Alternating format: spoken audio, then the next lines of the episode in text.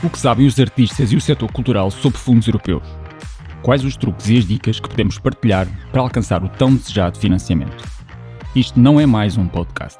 São conversas inspiradoras sobre financiamentos europeus com o objetivo de quebrar mitos e passar a ação. O meu nome é Francisco Cipriano e sou o vosso anfitrião. Olá, bem-vindos mais uma vez aqui ao nosso espaço de conversas. Isto não é mais um podcast. Hoje tenho comigo o Bernardo Limas, que é coordenador de projetos da CAIS 1515 e que nos vem falar de um projeto novo que se chama Poetry of Resistance. Este projeto foi aprovado no contexto do novo programa também Serve, Cidadãos, Igualdades, Direitos e Valores. Bernardo, bom dia e obrigado. Olá, bom dia, é um prazer estar aqui. Muito obrigado por nos deixarem vir falar aqui sobre o Poetry of Resistance. Não só deixamos, como estamos muito curiosos. Olha, um, uh, eu sei que este não é o primeiro programa, o primeiro projeto que vocês têm no contexto dos fundos europeus, um, mas escolhi este por ser de um programa novo uh, que pouca gente conhece, ou pelo menos é um pouco menos conhecido do que os demais, uh, também na esperança de motivar as pessoas e de contextualizar o programa. Um, talvez começando justamente pelo princípio, queres-me explicar um bocadinho do que é que se trata este projeto? Sim, o Poetry of Resistance foi uma candidatura que fizemos uh, em 2022, uh, eh, precisamente na linha do, do CERF, dos, da Comissão Europeia, uh, e quisemos fazê-lo porque vimos aqui uma oportunidade de trabalhar de uma forma um bocadinho diferente os 50 anos do, do 25 de Abril. Naturalmente que isto, como é um projeto europeu, precisávamos de parceiros europeus, passo aqui a, a repetição, um, e, e, então escolhemos alguns que nos fizessem sentido. Obviamente que a Alemanha, uh, por todas as razões que já conhecemos, teria que estar, a Espanha pela proximidade e naturalmente pela ditadura que também viveu, e depois optámos por um, compor o ramalhete com a Itália de, de Mussolini. Uh, então nós, nós escolhemos estas entidades uh, que trabalham com jovens nos, nos, nos, três países que são nossos parceiros, um, porque elas têm uma forte componente de hum, remembrance nos, nos países em que trabalham. Ao passo de que, claro, têm um trabalho muito forte com os jovens e este projeto é precisamente para mostrarmos às novas gerações aquilo que é um, aquilo que foram as ditaduras e aquilo que foram os movimentos de resistência. Isto porque, uh, como todos sabemos, e não precisamos de falar muito disso, é, estamos a viver tempos um bocadinho mais, mais conturbados uh, e achamos que as novas gerações já veem um, as ditaduras e os movimentos de resistência como uma coisa dos livros. Um, e parece que já foi tão distante, embora tenham sido os nossos pais e os nossos avós a viver, a viver esse período. Mas os mais novos, uh, acreditamos nós, uh, sentem-se muito distantes disso e por isso achamos por bem fazer este Poetry of Resistance, naturalmente, juntando aquilo uh, que é a história social e demográfica de, dos povos àquilo que é a cultura, porque a cultura será sempre um dos pontos essenciais que a CAIS 1515 quer trabalhar. Tocaste aí num ponto fundamental que é esta relação que existe entre o programa e a cultura. Eu digo sempre que o, que o, que o serve, ou o Citizens, um, enfim, em português, Cidadãos, uh, Direitos e Valores, uh, não sendo um programa diretamente para a cultura, é um programa que acolhe muito bem as iniciativas culturais. Enfim, certamente teremos a oportunidade de falar um bocadinho uh, mais disso. Fala-me um bocadinho das vossas responsabilidades no programa, uh, working packages, uh, que atividades é que vão preconizar, e depois a seguir vou-te perguntar como é que chegaram aos parceiros, que é sempre assim um tema quente também. É verdade. Uh, os work packages que nós temos são cinco. Uh, decidimos dividir este projeto com cinco work packages e acreditamos com trabalhos bem diferentes. O primeiro work package foi precisamente as organizações e 15 jovens uh, que se quiseram juntar às organizações darem os primeiros passos na naquilo que foram as ditaduras, naquilo que foram os movimentos de resistência, aqui, em, quais foram os principais poetas de cada país, poetas ou artistas, aqui nós chamamos poesia da resistência, mas na verdade a poesia uh, vemos-la num sentido lato da palavra. E então foi por aí, ou seja, este primeiro work package é só para fazer um, um estado da arte, um breve estado da arte. No segundo work package, que é um work package que vai até ao final do, do, do projeto, portanto até junho de 2024, são é a criação de conteúdos digitais. E nestes conteúdos digitais vamos também ter um formato igual a este podcast, vamos ter vídeos um, e depois vamos ter algumas crónicas escritas também pelos jovens uh, e outros conteúdos mais direcionados para o digital e para as redes sociais, por aí adiante. Uh, o terceiro Work Package é uma coisa realmente mais de jovens que hum, quase podia estar aqui no server ou podia estar num programa Erasmus, que é um Capacity Building. Obviamente que este Capacity Building que vamos fazer no Work Package 3, uh, que será alguns entre março e abril de 2024, uh, está direcionado para a poesia da resistência e para a forma, é que é aquilo que queremos descobrir, para a forma como devemos cativar os jovens a realmente relembrarem a história, mas de forma uh, de forma não queria dizer correta, embora uh, correta seja uma, uma boa expressão, mas é, é de forma a que as, uh, uh, não seja só estudar, ou seja, não seja só, uh, passando aqui agora uma forma mais coloquial de falar, não seja só um marrar Sim. para passar na escola, ou seja, que eles sintam mesmo que aquilo que, que os absorvam aquele, aquele processo. É, é, isso, exatamente, que, que absorvam o processo, porque realmente é, é, o que eu estava a dizer, e não quero muito repetir, mas os nossos avós, os nossos pais claro. viveram isto e queremos que os jovens realmente percebam isso. Portanto, o Capacity Building será uma forma de as organizações em conjunto com os jovens, perceberem, ok, quais são as melhores formas de chegarmos aos jovens e como é que estas organizações e outras, naturalmente, porque o projeto, os resultados do projeto são abertos, devem trabalhar. O Work Package 4 é aquele que, embora seja o 4, é aquele que vamos realizar agora em novembro, que são as exposições relativas aos primeiros resultados um, do Poesia da Resistência, ou seja, cada uh, entidade vai fazer uma exposição com alguns momentos de conversa também, sobretudo no momento inaugural e no momento de encerramento, uh, onde vamos mostrar os primeiros resultados e vai ser, obviamente, um evento que nos vai ajudar a captar mais pessoas para trabalhar ao longo dos próximos work packages. Naturalmente que o último Uh, que é o quinto, é o mais importante porque é um fórum internacional que vai acontecer em Aveiro em maio uh, de 2024 onde vamos fazer um apanhado, claro, do projeto, mas queremos ter vários momentos culturais ligados um, também ao 25 de Abril, no nosso caso, e naturalmente que os parceiros europeus irão trazer os momentos deles ligados àquilo que foram os movimentos da resistência deles. Portanto, nós dividimos aqui o trabalho em cinco work packages uh, e cada um capta coisas diferentes. digamos que é em linguagem de fundos o grande momento de disseminação do projeto, não é? É isso, exatamente. A apresentação de resultados e disseminação do projeto. Exatamente, ou seja, isso é literalmente a disseminação dos resultados, porque é difícil mostrarmos o trabalho que fazemos diariamente para o projeto, porque nem todos conseguem tirar boas fotografias ou fazer bons vídeos. Naturalmente, os parceiros não têm todas essas competências, por isso são nestes momentos que nós vamos conseguindo um, ter maneio para realmente mostrar isto foi aquilo que isto é aquilo que nós andamos a fazer e se quiserem podem vir trabalhar connosco porque ainda têm tempo para isso. Olha, voltando à questão dos parceiros, que é sempre um uhum. tema uh, que, eu, que eu gosto de refletir aqui um bocadinho, até porque também nas conversas que tenho com as entidades é sempre aquilo que me parece mais difícil. Como é que eu chego aos parceiros? Como é que uhum. foi a vossa experiência? É, a, a Caixa 1515 acho que tem um bocadinho mais dificuldade, porque na verdade somos uma newcomer, ou seja, um, Caixa 1515 foi fundada em 2021, um, obviamente que eu e, e, outros colegas meus da Caixa 1515 já tínhamos algum background de, de, trabalho com, com projetos europeus e trabalho com projetos culturais em si e com jovens, uh, mas como newcomer tivemos alguma dificuldade em encontrar estes parceiros, porque um, são pessoas que acabam por estar uh, relativamente distantes de nós, são pessoas que não conhecemos e temos que ir uh, às apalpadelas, porque não há outra forma de dizer isto. Há plataformas online, claro, que nos ajudam a encontrar estes participantes. A Salto acaba por ser uh, Salto Youth salto-youth.net, se não me engano. Acho que é. Uh, é uma ótima plataforma para encontrar parceiros que trabalham com jovens um, e maioritariamente foi por aí. Fizemos o convite a algumas um, e, e, encontramos os, os parceiros um, por aí. Obviamente tem lá uma descrição dos parceiros, o, os trabalhos que já fizeram, etc e fomos à procura uh, por aí. Tivemos uh, alguma sorte, acho eu, que os parceiros que encontramos para, esta, para este projeto, nos Erasmus houve parceiros com os quais não tivemos tanta sorte, eram muito mais difíceis de trabalhar.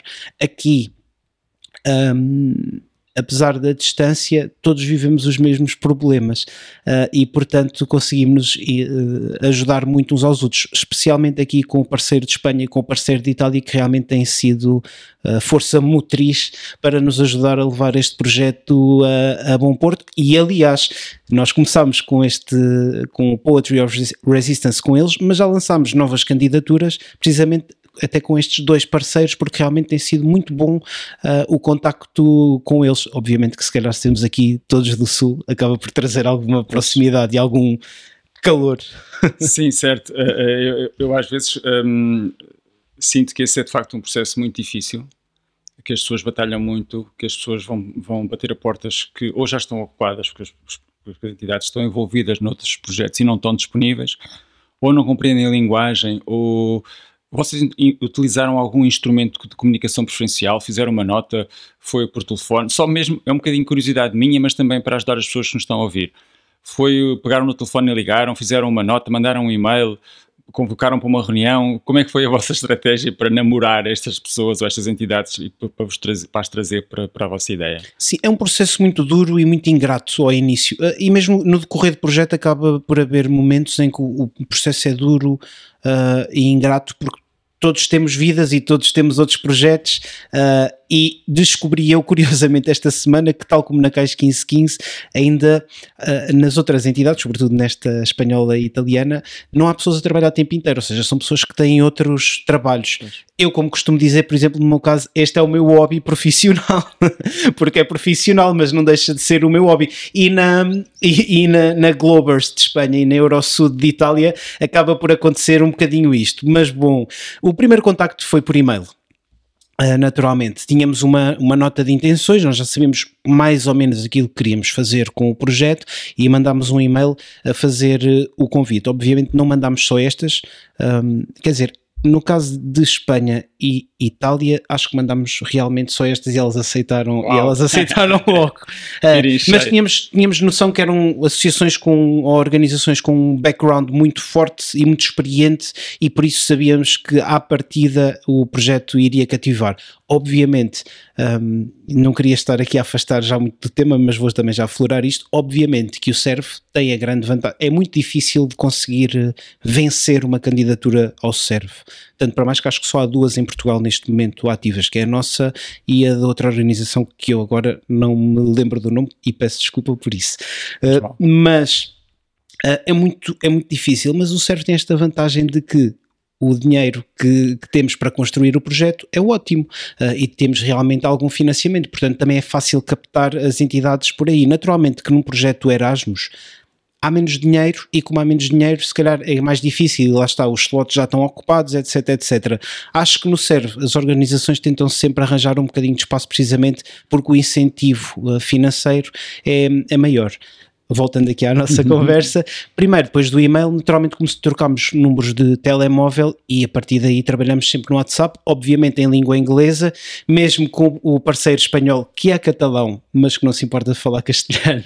Uh, falamos em inglês, um, primeiro para nos treinar a nós e para não nos esquecermos de que a língua primordial neste projeto tem que ser o inglês, uh, e depois, pronto, é, acaba por ser a língua comum e a língua acessível não só para estes parceiros, mas também para, para depois quem, quem, quem for ler Sim, e quem tiver curiosidade, projeto, exatamente. Um, mas acabou por ser uh, fácil neste projeto. Houve outros projetos que foi um bocadinho mais duro, embora agora para nós seja mais fácil. Por exemplo, um, aqui um off-topic, mas uma das candidaturas que nós fizemos agora ao Erasmus, uh, encontramos um parceiro na Estónia, porque tínhamos dois, dois, dois, dois amigos na Estónia de outro projeto europeu e então andávamos sempre aqui à, à caça de um parceiro novo na Estónia para conseguir fazer os projetos. Encontramos um parceiro na Estónia que uh, o coordenador de projetos é português.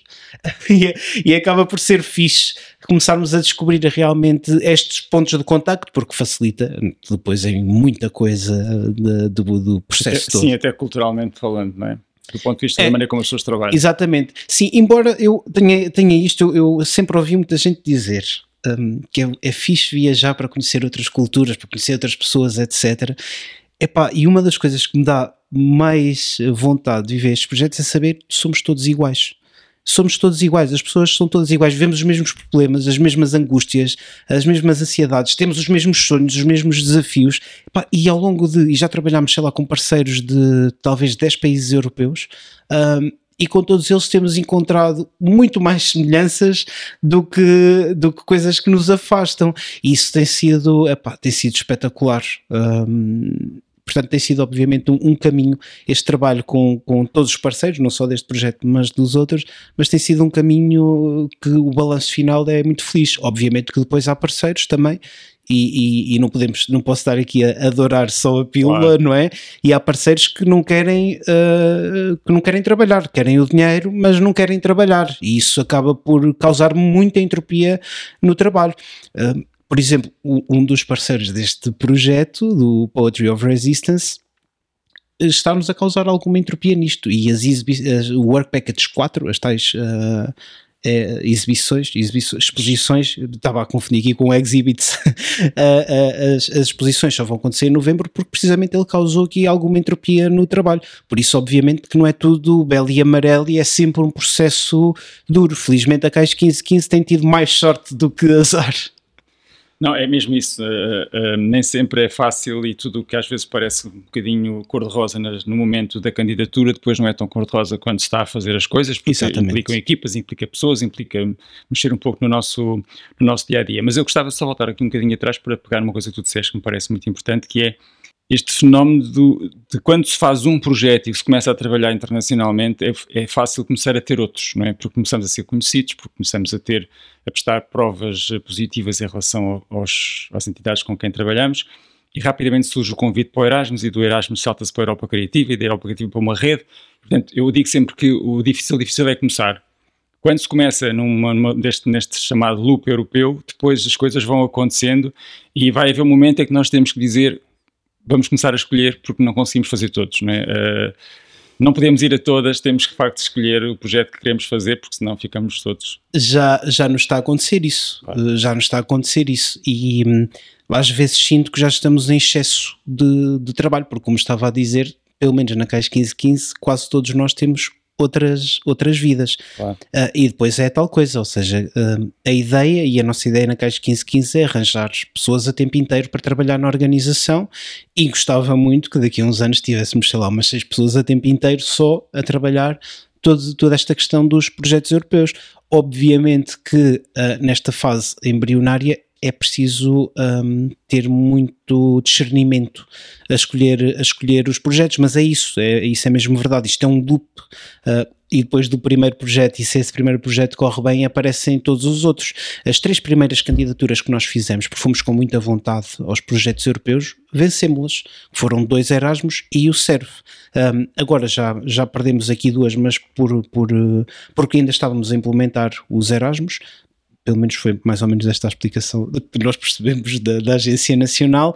Um, mas já estamos a fazer outras candidaturas. Obviamente que agora queremos ser um bocadinho mais contidos um, porque queremos olhar com carinho para, também para outras linhas de, de, financiamento e, sobretudo, linhas de financiamento. Isso também é muito importante. Linhas de financiamento que garantam, lá está, a questão dos funcionários a tempo inteiro uh, e com, naturalmente, salários condignos. Eu ia justamente pegar nisso. Era em termos de resultados, e agora não olhando para o resultado do projeto A, B ou C. Um, o que é que sentes em concreto que a Caixa 1515 já está a ganhar tendo este tipo de projetos, no ponto de vista dos recursos humanos, financeiros, a vossa participação em redes internacionais, o vosso reconhecimento. A pergunta é um bocado óbvia, não é? Porque obviamente sabemos que está a ganhar imenso e que está a crescer e tudo uhum. isso, mas o que é que gostarias de salientar neste contexto? Queria recuar até um bocadinho a 2021 para explicar isso, porque quando a Caixa 1515 nasceu, uh, e eu já trabalho na, na, minha outra vida, na vida profissional, já trabalho muito com, com projetos europeus, mas de outro, de outro âmbito, não propriamente disto que estamos aqui a falar. Quando a Caixa 1515 nasceu, nasceu porque Aveiro era candidata à capital europeia da cultura em 2027 uh, e quisemos dar o nosso contributo. Um, a Aveiro fazendo alguns projetos europeus e então decidimos, uh, tanto para mais que os primeiros os projetos Erasmus que nós fizemos, estes dois primeiros projetos só tinham uh, países que tinham sido capital europeia que eram capital europeia ou que estavam para ser até 2027 capital uh, europeia da cultura. E nós quisemos começar por aí, e esse foi o nosso mote. Naturalmente, que Évora um, venceu essa corrida à capital europeia da cultura, mas nós na Caixa 1515 queremos, quisemos, eh, como, como já queríamos no, no, ou queremos, como já queríamos no passado, um, mostrar Aveiro. Uh, colocar Aveiro no mapa europeu. Uh, isso está a ser concretizado uh, e, e, essa para nós na realidade é a maior vitória no meio disto, porque queremos que Aveiro seja cada vez mais uma cidade europeia, porque é uma cidade é uma das maiores cidades portuguesas e está em franco crescimento e queremos que seja, queremos contribuir muito para aquilo que é a cultura em Aveiro.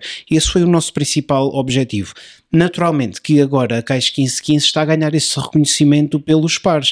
Uh, aliás, hoje de manhã, uh, antes de chegar aqui, estava a abrir o e-mail e já tinha mais três convites de parceiros que estavam a palpar terreno para perceber, uh, ok, um, como, é que, como é que vai ser com estes. Primeiro porque Aveiro também está na moda pelo turismo, portanto acaba por ser um atrativo para o, os, os, parceiros. Depois, porque a CAIS 1515 Uh, lá está, tem um serve aprovado e ter um serve aprovado em contexto europeu é uma coisa muito, muito importante e isso também enche o olho aos parceiros e por isso esse reconhecimento está, está, a, ser, hum, está a ser bem construído. Aquilo que ganhamos acima de tudo é é, é, é, lá está isto, eu acho que é os parceiros e os parceiros, ter parceiros em, em, diferentes países acaba por ser uh, muito importante porque estamos a criar pontes um, para todo o tipo de trabalhos. Uh, e eu agora posso dizer que tenho lá amigos, no, por exemplo, na Estónia, como estava a dizer, tenho dois amigos pá, que são espetaculares e que, não sendo Uh, parceiros oficiais do, do, deste Poetry of Resistance, uh, vão ser uh, pessoas que vêm a Portugal trabalhar connosco no Poetry of Resistance e isso pá, acaba por ser acaba por ser impagável. Agora lá está, queremos crescer uh, em termos de equipa e queremos uh, que este trabalho associativo seja um trabalho como qualquer outro em, em, em Portugal. Estónia, que também vai arrancar a sua capital europeia da cultura Exatamente. Exatamente, lá está, foi, foi isso, era isso que eu estava a dizer. Quando escolhemos os parceiros foi precisamente por causa disso. Agora já no, no dia 1 de, de janeiro. Olha, um, esta nova geração de projetos uh, traz consigo os chamados temas transversais, não é? Uh, uhum. Serve, mas não só Erasmus Europa Criativa, que tem agora um concurso aberto, que vai ser agora muito disputado nos próximos meses, um, falamos de ambiente, sustentabilidade, igualdade de oportunidades, inclusão, diversidade. Um, como é que isto está a correr no vosso, no vosso, contexto? Primeiro, na preparação da candidatura, que também tiveram que observar estes critérios, mas, mais interessante ainda, como é que estão a pôr isso em prática no vosso Poetry of Resistance? Sim, há, há algumas temáticas que nós ainda não nos sentimos capazes de abordar. E não é questão de sermos capazes de abordar. Achamos que se as fôssemos abordar nós, queríamos fazer para inglês ver. Uh, e não as queremos abordar. Essencia, não é não as queremos abordar, abordamos ou afloramos, mas sem pretenciosismos. Uh, as nossas principais temáticas na Caixa 1515 são, por um lado, a literacia mediática, uh, que sempre foi um, uma coisa que nos interessou muito e maioritariamente a mim, que, que, a minha formação é de ciências da comunicação e a literacia mediática sempre foi um bichinho muito grande que eu tive cá, portanto abordamos muito a literacia mediática e tudo, e aquilo que é uma temática, que é o digital, a desinformação, etc. Vamos cavalgar sempre por essa zona, que aliás está presente de alguma forma aqui no Poetry of Resistance, precisamente pelos tempos atuais que estamos a viver. Uh, e depois temos a, a, a questão, todas as questões, a igualdade de género acaba sempre por estar muito presente, porque uh, é um objetivo claro da Caixa 1515 e dos parceiros da Caixa 1515 ter sempre igualdade de género em todas as equipas, o que acaba por ser muito difícil. E nestes projetos são mais as mulheres que os homens, normalmente. Uh, as mulheres interessam-se muito mais por este tipo de, de projetos e não percebo, não percebo bem um, ehm, o porquê, ainda estou a tentar descobrir. Isso é interessante, uh, no sentido em que deve, há certamente uma razão, não é? É, é isso, não sei. Um, Ou os homens acho... vão mais para as tecnologias e vão mais para outro tipo de coisas e as mulheres gostam mais um pouco do imaterial, não sei, estou a inventar. Uh, talvez, talvez, não sei, mesmo. Um, Na literacia mediática, estava aqui a pensar nos projetos Erasmus, um, foi aqueles que já recebemos em Aveiro, não é? Uh, estava a pensar e acho que tivemos na mesma mais mulheres do que, do que homens, portanto, e aqui havia uma forte componente uh, tecnológica. Não sei, acho que as humanidades, uh, de alguma forma, e deve haver estudos sobre isso. Certeza, certeza absoluta. uh, sempre, sempre tiveram, sempre foram mais do, do interesse das mulheres e não, realmente não, não tenho informação por estar agora a falar sobre isso. Mas sim, a literacia mediática, isto voltando aqui às temáticas, é muito importante. A igualdade de género para nós um, é muito importante e são estes dois temas que andam sempre aqui casados connosco. Depois temos a cultura, uh, que é o grande chavão e que liga estas coisas todas. Ou seja, como é que nós, com estas temáticas que queremos abordar, conseguimos fazer cultura uh, e conseguimos uh, mostrar que através das artes um, performativas e não só, literárias neste caso, uh, conseguimos uh, guiar o mundo. Uh, porque nós acreditamos que realmente a arte é uma força, tem uma força muito grande para poder guiar o mundo e para tornar o mundo um lugarzinho melhor. Um, e para já lá está, como somos uma associação também muito recente, ainda não abordámos muitas temáticas, foram mais estas. E a sustentabilidade, essa preocupação existe nos vossos voos, na permanência nos sítios, nos eventos, uh, tem um pouco esse, esse, essa atenção? Tem certamente Sim. essa atenção. Sim, sem dúvida, sem dúvida alguma. Um, aliás, todos os materiais que nós disponibilizamos são, são tudo feito com, com, com produtos sustentáveis.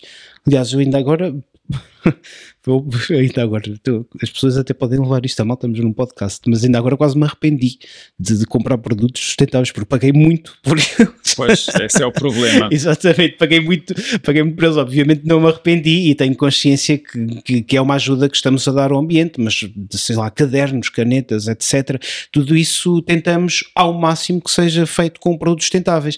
Por exemplo, no Erasmus, Uh, isso já não foi possível, porquê? Porque como lá está, o financiamento é mais baixinho uh, e financia coisas muito específicas, não conseguimos realmente que esses produtos fossem hum, sustentáveis. Epá, tivemos que ir pelos mais baratos e os mais baratos são aqueles, infelizmente, que, que poluem mais.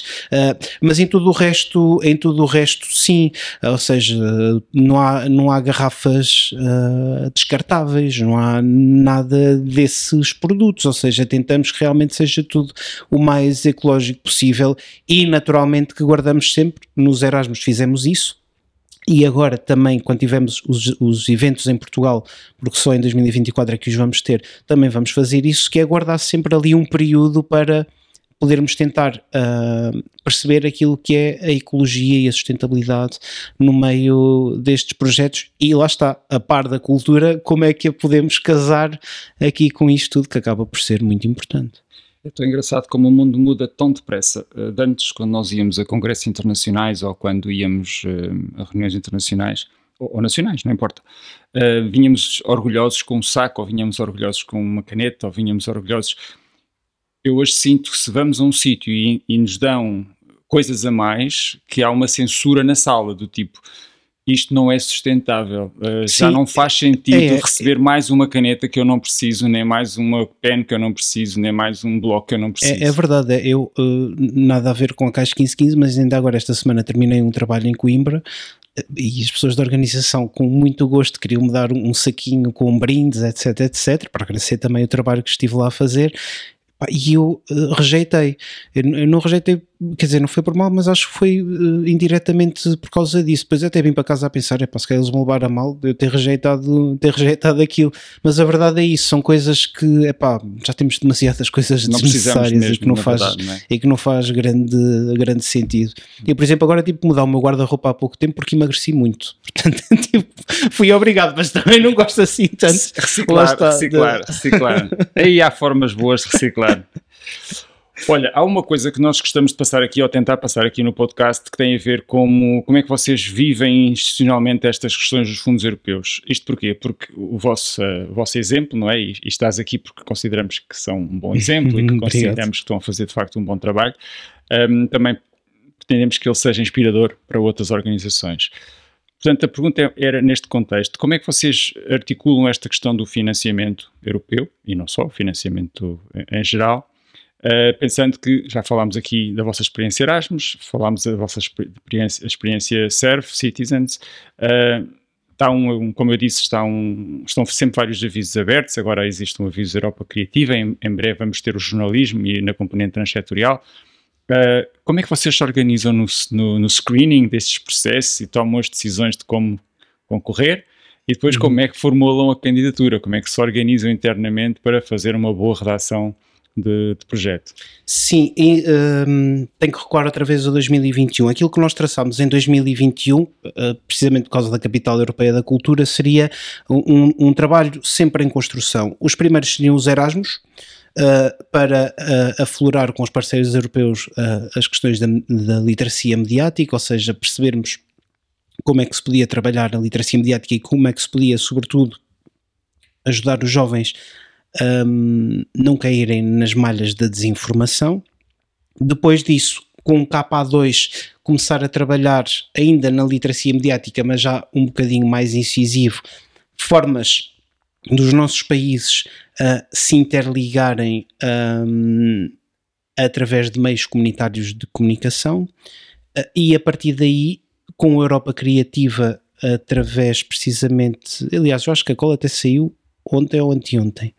Embora num podcast não se, não se possa falar assim de datas, né? mas acho que foi que saiu agora uma call sobre a literacia mediática. Sim. Mas essa seria uma das calls que seria a seguir a da Europa Criativa, precisamente até porque Cais 1515, como nasceu em 2021, tinha que esperar dois anos de sabática até poder candidatar-se aos fundos da Europa Criativa. E nas, saiu agora o aviso da literacia mediática, onde queremos realmente uh, lançar um, meios de comunicação comunitários, um, um meio digital uh, de comunicação comunitário em cada um dos países parceiros. E a partir daí regressávamos aqui ao trabalho em Portugal para apanhar uh, o, o Portugal de Inovação Social, que estará inserido no Portugal 2030, para criarmos uma rádio comunitária em Aveiro. Uh, e, e, uma rádio comunitária sempre com esta componente da literacia mediática. Esta foi este é um exemplo daquilo que nós traçamos como objetivos de candidatura na literacia mediática ah, entre 2021 e tendencialmente 2027. Este foi aqui o nosso primeiro objetivo, ou seja, já estávamos a ver o, o jogo a longo prazo. Depois há, há, outras coisas que aparecem. Este Poetry of Resistance aparece porque o servo quase nos caiu assim no colo. A gente viu a candidatura e vimos: é pá, porra, está aqui uma coisa mesmo espetacular. E depois já vi este bichinho. A minha mãe também gosta muito destas coisas. Ela é professora de português e teatro. Português, francês e teatro, na verdade. E ela já teve sempre este bichinho. E então Epá, ali em conjunto, uma vez a jantarmos juntos, pensámos, ei caralho, vamos fazer aqui uma coisa com a poesia e chegámos ao nome Poetry of Resistance precisamente por causa dos 50 anos do 25 de Abril. Portanto, este quase que foi um, um off-topic que, que, epá, que correu muito bem muito bem. Uh, e não está nesta timeline que eu estava a falar da literacia mediática. Mas é isso, ou seja, é perceber quais são os, os financiamentos que existem tanto europeus como nacionais, e depois, obviamente, escolher uh, cavalos de batalha. E o cavalo de batalha da Caixa 1515 para já é o da literacia mediática, uh, e acreditamos que daqui a uns tempos serão mais as artes performativas e a educação. Uh, e perceber como é que estas podem, podem casar, porque também sentimos que há, há muita falta de educação artística um, nos anos de ensino obrigatórios até o 12 ano. E, e é uma coisa que gostaríamos também de trabalhar no futuro. Sabes que eu acho que acabaste de dar um excelente conselho aos, a quem nos ouve. Porque eu defendo isso. Não me roubem a ideia do meio de comunicação comunitário. Eu estava, eu estava aqui a pensar comigo, digo ou não digo, digo ou não digo, mas vou dizer porque acho que. E, e, e, e, o objetivo é que quem nos está a ouvir também queira trabalhar com a Caixa 1515. É isso mesmo. Portanto, Portanto estás a angriar clientes. não, eu referia-me eu referia a uma coisa que, eu, que, que normalmente uh, eu tento passar, que é. Uh, as instituições não podem pensar que resolvem todos os seus problemas com um único projeto europeu. Exatamente. Ou seja, fazem um projeto europeu, põem tudo lá dentro uh, e depois estão tratados para os próximos três anos. Eu acho que não funciona assim. Hum, de todo. Uh, funciona muito mais como tu estás a dizer. Portanto, desenhamos um, uma timeline, desenhamos um objetivo uhum. de longo prazo e vamos uh, juntando peças à medida que vamos concretizando essa timeline que pode incluir um projeto de Europa Criativa, um Erasmus, pode incluir uma, um apoio estruturado da DG Os Erasmus, como eu estava a dizer, pode incluir vários Erasmus. E pode é? incluir vários Erasmus, e pode incluir um apoio estruturado da DG Arts, e pode incluir um pontual, e uhum. pode incluir um apoio pequenino de um sponsor, ou seja, nós temos que olhar para isto numa lógica continuada e tentando encontrar no financiamento uma linha, pronto. Uh, e, acho, e acho que às vezes há esse erro, comete-se esse erro que é aposta-se num projeto, gastamos imensa energia num projeto só, ao azar de não passarmos, mesmo que tenha Exatamente. sido muito bom, e ficamos na, estaca zero. Obviamente que depois também há o risco, e aconteceu-nos aqui um bocadinho, ainda não está a acontecer, embora já, já, já estejamos a entrar em velocidade de cruzeiro, ficamos um bocadinho assoberbados, porque dá-se o caso da gente, e no caso candidatámos três de uma assentada só, portanto dois Erasmus e o, o Poetry of Resistance, um, e ficamos assoberbados, porque se ganhamos todas, depois há que haver forma de, de, de Como é conseguir são as vossas rotinas de trabalho? Têm pessoas para uma coisa, pessoas para outra, uns que só fazem candidatura, uns que só fazem gestão, como é que vocês se organizam internamente? Há uns hum. só fazem orçamento, há uns só fazem escrevem? Ou... Não, normalmente eu, eu, pronto, como, como, eu tenho a minha empresa e faço a gestão disso tudo, um, eu faço as candidaturas uh, e, e, faço o desenho orçamental da coisa.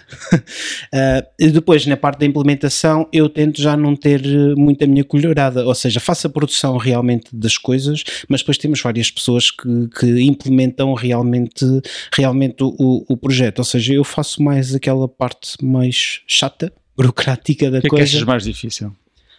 Uh, eu, eu, eu, na verdade, acho que é implementar, porque ter ideia, quer dizer, mas pronto, para mim acaba por ser já fácil escrever e, e desenhar projetos eu acho que implementar acaba por ser mais complicado, sobretudo nestas candidaturas europeias, onde também estamos dependentes de parceiros europeus e do trabalho deles. Portanto, eu acho que acaba por ser mais difícil um, implementar. Obviamente, depois cumprir com todas as obrigações que naturalmente temos.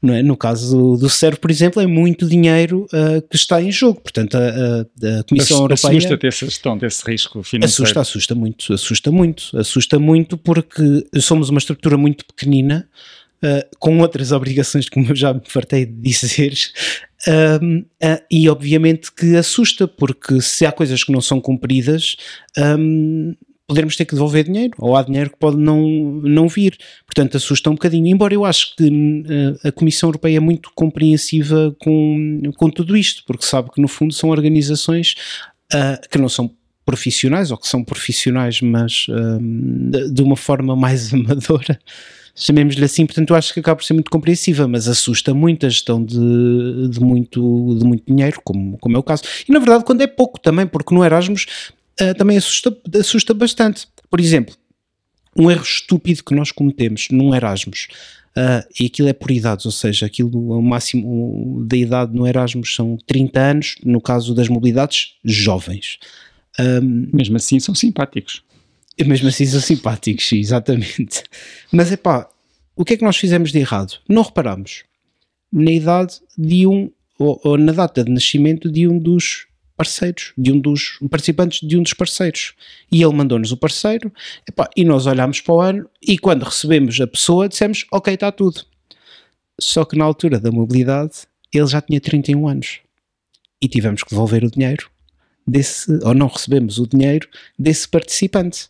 E a brincar, a brincar, no meio daquilo tudo, acho que eram 800 e qualquer coisa euros. Sim, para uma organização que gastámos, pequena, né? Que gastámos. E que pesa, e que pesa, e que pesa. E, e que pesa bastante. Que pesa, Portanto, pesa. obviamente que todas estas moças que às vezes vamos levando assustam, assustam bastante. Por isso eu acho que é sempre importante estar em contacto com a, com a Agência Nacional, no caso do Erasmus, com, com os parceiros, ou realmente arranjar alguém uh, que ajude as organizações a, a, a fazer cumprir a candidatura, uh, porque para além de todas as organizações que já conhecemos, e vocês também já cá estiveram, a Luísa do, do Justiça, que é um bom ponto de contacto para aquilo que é o serve no caso, mas há várias outras possibilidades, quer dizer, há consultoras que são dedicadas muito a este trabalho e que podem ajudar a fazer cumprir os, os projetos, etc. Portanto, Uh, são coisas que assustam e acho que as pessoas não, não devem só olhar para o dinheiro e dizer é pá, que fiz tanto dinheiro. Uh, é pensar e lá está, é isso, não depositar tudo numa só candidatura, ter ali duas ou três, porque assim, se houver algum desaire numa candidatura aprovada, a outra está lá para ajudar a, a suportar ali a queda, uh, enquanto aprendemos, porque há uma fase, há uma curva de crescimento muito importante nesta questão dos projetos europeus. Sim, partilho contigo. Um exatamente o que estás a dizer e também tenho vindo a defender isso junto das organizações com quem, com quem falo.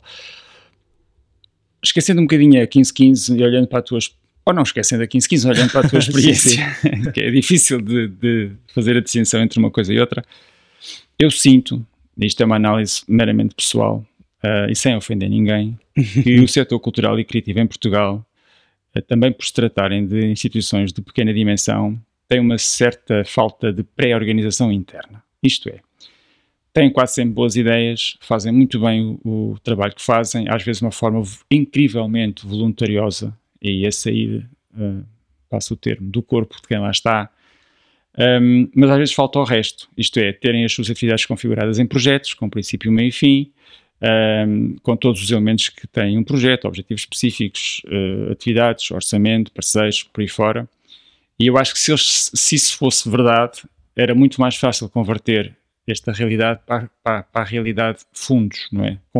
Para, para, a realidade formulário, que é a nossa primeira etapa, digamos assim.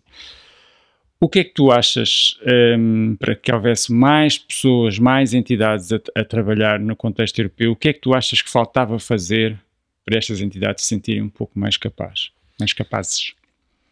Uh, daquilo que é a minha experiência, eu, eu se calhar há uns anos atrás achava que sabia tudo e que era capaz de tudo. Uh, e depois apercebi-me que, epá, uh, eu tenho qualidade, tenho qualidade de lá estar a ter ideias, a escrever projetos, etc., mas não tenho conhecimento total. Portanto, fui arranjar ajuda. E no caso, fui arranjar ajuda de uma consultora uh, que nos tem sempre ajudado a orientar aquilo que são os projetos, ou aquilo que é a parte mais burocrática dos projetos. Porque, por exemplo, eu tenho aqui uma.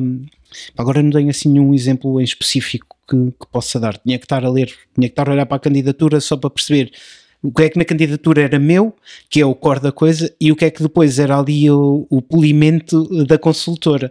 Portanto, acho que não tentem uh, achar que sabem tudo. Obviamente que é para que se tiverem uma pessoa estupidamente forte a fazer candidaturas, acho que sim, acho que podem ir sozinhos, mas eu acho que é sempre importante ter uma ajuda de fora. Esse é um dos pontos. Depois há, há, há, vários pontos que, que prejudicam uh, tudo isso. Uh, e um dos pontos é. Um, quem é que quer trabalhar nesta área? É muito difícil, acho eu, porque os salários ainda não são condignos. Por exemplo, a Caixa 1515 neste momento só consegue suportar salários para garantir que nada falha. Obviamente conseguiríamos mais, claro, mas para garantir que nada falhe e que a pessoa tenha alguma estabilidade a longo prazo, nós só conseguimos garantir salários líquidos na ordem dos 900 euros o que é pouco. E, e, cada vez mais é pouco em Portugal. E o que acontece connosco acontece com milhares e milhares de entidades que hum, para aí andam. E não só, quer dizer, nas entidades profissionais ligadas ao setor cultural e criativo, isto também acontece, porque realmente é muito bonito e há muito dinheiro dos projetos europeus e dos projetos nacionais, mas é preciso trabalhar muitos e mesmo esses muitos, se calhar, garantem dois, três, quatro funcionários no máximo. Um, ou então um funcionário ou dois funcionários que realmente ganham melhor, mas que estão completamente sobrecarregados de trabalho.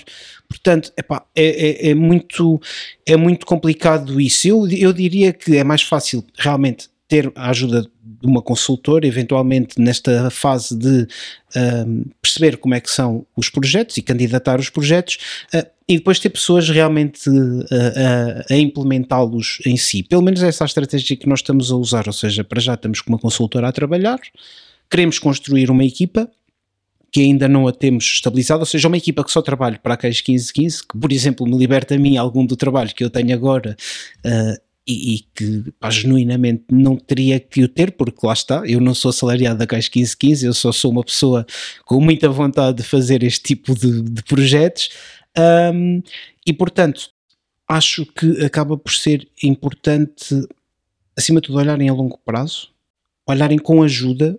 Uh, obviamente, uma consultora tem um custo, claro que sim, porque também é a vida deles, têm que ganhar o dinheiro deles, uh, mas não acharem que sabem tudo, porque eu também já cometi esse erro. Uh, aliás, eu no Garanti Cultura se calhar achei que sabia um bocado mais e depois tive que pedir ajuda para não me esbardalhar todo, porque, mas enfim, o Garanticultura também foi assim um... É um tema, é um tema quente. É, o Garanticultura teve realmente esta, este condão de ser mais chato, é um tema benéfico. É, o Garanticultura é um tema quente, sobretudo na componente empresarial. Exat, exatamente, que foi aquilo que eu fiz, porque a Fidelta, que é a minha empresa, é, é, é uma empresa e portanto foi epá, foi muito duro e, e a partir daí percebi, ok, eu vou precisar da ajuda de alguém e foi realmente uma consultora que me ajudou a resolver o problema. Quer dizer, aquilo não me garante, a mim não me garantiu cultura, garantiu aos artistas, etc. A mim não me garantiu rigorosamente nada e só me deu dor de cabeça. Portanto, e, e lá está, a consultora ajuda sempre, seja qual for o projeto. Ah, o, o sistema cultural e criativo é, é destruturado é porque acho que as pessoas realmente, quando são novas, têm muita vontade de trabalhar nestas áreas, mas depois, se calhar, as áreas onde tiraram os cursos, ou, ou seja o que for, acaba por ser mais vantajoso financeiramente. E as pessoas querem ter vida e têm sonhos, etc. E acho que não são todas as pessoas que querem trabalhar nisto, portanto, acho que hum, há um longo caminho de muitas, muitas etapas para percorrer e claro, e, e, com a ajuda disso tudo que há bocado referiste, ou seja, dos fundos europeus, dos fundos nacionais, de sponsors, de, de outros stakeholders, e no caso nós temos alguns também, Epá, e, e, e, tentar trabalhar neste ecossistema. Obviamente que sai muito do pelo sempre alguém. Claro. Mas sabes, eu acho que vocês têm a atitude certa em relação à utilização da consultadoria. E porquê é que eu digo isto? Porque eu acho que há dois extremos uh, ao extremo daqueles que encontram um consultor e desligam do tema, isto é, o consultor faz tudo. Preenche candidatura, inventa o projeto, Não encontra os parceiros. E há aqueles que têm a atitude certa como vocês têm, que é a consultora está para vos ajudar e para vos ensinar, para cada vez estarem mais capacitados. É isso. Uh, Deixa-me só concluir. Ah, desculpa, não, não, desculpa. tudo bem. É só porque o que é que é o efeito negativo da outra, da fórmula, o consultor faz tudo, a entidade aprende zero fica exatamente na mesma. Exatamente, aliás, posso dar um exemplo, houve um, um dos projetos uh, que não foi aprovado, que a consulta, epá, eu disse, eu disse à consultora, epá, eu não tenho tempo para fazer isto, não consigo, não tenho aqui ninguém que seja capaz de, de escrever esta candidatura neste momento, epá, não consigo, epá, mas nós queremos lançar e tal, obviamente que eles também querem ganhar o dinheiro deles e portanto claro. insistiram muito, epá, mas queremos lançar e não sei o quê, não sei o que mais, epá, e a gente faz e a gente acontece e não sei o quê, epá, eu pronto, olha, está tudo, eles fizeram e eu estava todo lado de trabalho que eu nem sequer tive tempo para. É para, para ler com, com discernimento nem o orçamento, nem a, as pastas de candidatura, aquilo foi quase assinado cruz, porque obviamente já havia uma relação, etc. Foi quase assinado cruz. Uh, não foi aprovado, infelizmente não foi aprovado. Nós depois fomos olhar para o orçamento, etc. E o orçamento estava bem feito e a candidatura estava bem feita, mas havia muitas coisas que nós, se calhar, conseguíamos fazer de outra forma para, eh, lá está, garantir a sustentabilidade da Caixa claro. 1515. E não foi aprovado. Fomos outra vez a concurso, uh, mas aí eu já disse, calma. E a partir daí desenhámos a coisa toda e, e, pronto, e é isso. As entidades têm que aprender, porque idealmente, acho eu, sobretudo no caso da Caixa 1515, mas no caso das outras também, eu gostaria daqui a dois anos, três anos, quatro anos no máximo. Fazer sozinho. Fazer sozinho e ter claro. ali duas pessoas só dedicadas a isto. Isso era o ideal. Agora não sei se é possível, se não, mas é o ideal e, e é o caminho que queremos seguir. Portanto, obviamente que sim, tem que haver uma grande aprendizagem. Ah, é isso mesmo. Eu defendo isso. Eu acho que as, que as, que as consultoras são úteis. Há consultoras com muita experiência no mercado. Como, como em tudo no mundo, há uns bons e outros maus, há uns mais claro. ou menos um, mas a entidade tem que aprender, tem que se capacitar e tem que ter uma voz a dizer isto serve para mim, isto não serve para mim. Exatamente, não é? exatamente. Ser ali o trade-off com o consultor. Olha, Bernardo, obrigado. Estamos a terminar a nossa conversa, mas eu ainda vou fazer mais uma pequena provocação. ok. E agora, olhando para a tua experiência, o que é que dirias a uma entidade que está a começar nos fundos europeus? O que é que dirias assim no imediato? Qual era o conselho? Já falámos de vários, não é? Sim. Mas assim, um conselho é, que sentas que faça sentido dar a quem encontra este universo pela primeira vez? Encontrem a vossa voz, uh, quem manda ou quem trabalha nessa entidade que encontra a sua voz. No caso, a nossa, uh, como falámos aqui indiretamente, foi a literacia mediática, as artes performativas também. Uh, e achamos que esta é a nossa voz. E no caso, em Aveiro, como é uma, é uma cidade de média dimensão, achamos que iríamos cumprir um propósito ali, porque já há outras entidades a trabalhar muitas coisas diferentes. Portanto, encontrei a vossa voz, isso é muito importante para começar. Um, e depois lá está, desenhem aqueles planos que, que nós já falámos. Onde é que vocês veem daqui a 10 anos? Uh, porque é que vocês querem fazer isto? Onde é que se veem daqui a 10 anos? E tentem perceber que o que já passou e que ainda não está aberto e que o que está aberto, tentem desenhar, ok, porque nós sabemos, quer dizer, quando a Europa Criativa não está aberto, sabemos que à partida epá, vai haver uma linha daqui a dois ou três anos. E a mesma coisa para o, para o Portugal 2030, no caso do Inovação Social, nós já sabíamos, epá, à partida, nós já conhecemos mais ou menos a linha, isto vai abrir mais dia menos dia. Ainda bem que és tu a dizer isto hoje uh, epá, uh, pois, exatamente. Portanto, é isso, desenhem, desenhem isso, mas acima de tudo tentem encontrar a vossa a voz. Uh, saibam que é importante ter sempre duas pessoas ou três pessoas uh, que que ser os órgãos diretivos uh, que são muito fortes, que se compreendem bem e que estão lá nos momentos bons e nos momentos maus e a partir daí depois trabalhem com mais equipa, mas tentem que aquele núcleo duro seja o núcleo duro que nunca se vai chatear, aconteça o que acontecer. Um, e a partir daí uh, aventurem-se, nós naquilo que pudermos ajudar, Cais 1515, uh, estamos cá. Para além de nós, há muitas uh, entidades em Portugal que, que, fazem um belo trabalho e que podem ajudar. Um, e apesar disto me ter muito medo, uh, eu tentei, pelo menos neste podcast, ter, ser equilibrado, meter o medo que acho necessário, mas também dizer que há coisas muito boas. É isso, pá, mete um bocadinho de medo, uh, saibam que vai depender de muito sacrifício vosso, mesmo muito. Eu, olhem, ontem estava aqui em Lisboa um, epá, e queria beber uns copos com os amigos que já não vejo há algum tempo e estive a trabalhar para o Poetry of Resistance no hotel em vez de, de ir beber os copos. Epá, portanto, obviamente, há aqui uma taxa de sacrifício um bocadinho grande, mas acho que, que vai valer a pena. Eu, pelo menos, gostava de um dia, quando deixar este mundo, dizer: epá, olha, fiz aqui umas coisas fixes e ajudei como sabia e como gostava. Olha, obrigado. Eu estou certo que vamos ouvir falar muito da CAIS 1515 uh, no futuro, neste contexto europeu. E olha, obrigado por este testemunho, não é? E por vires aqui a dar a tua experiência para quem está a ouvir. Obrigado. Obrigado Gostei eu. Muito. E falem connosco, falem connosco, queremos trabalhar todos em conjunto. Obrigado. Boa, obrigado. Obrigado por estarem desse lado e até uma próxima conversa. Prometemos continuar a dar informações sobre financiamentos europeus para a arte, cultura e criatividade e a partilhar convosco mais projetos inspiradores. Este podcast é uma iniciativa da Fundação GDA no âmbito da formação e desenvolvimento. Estamos juntos, no mesmo palco.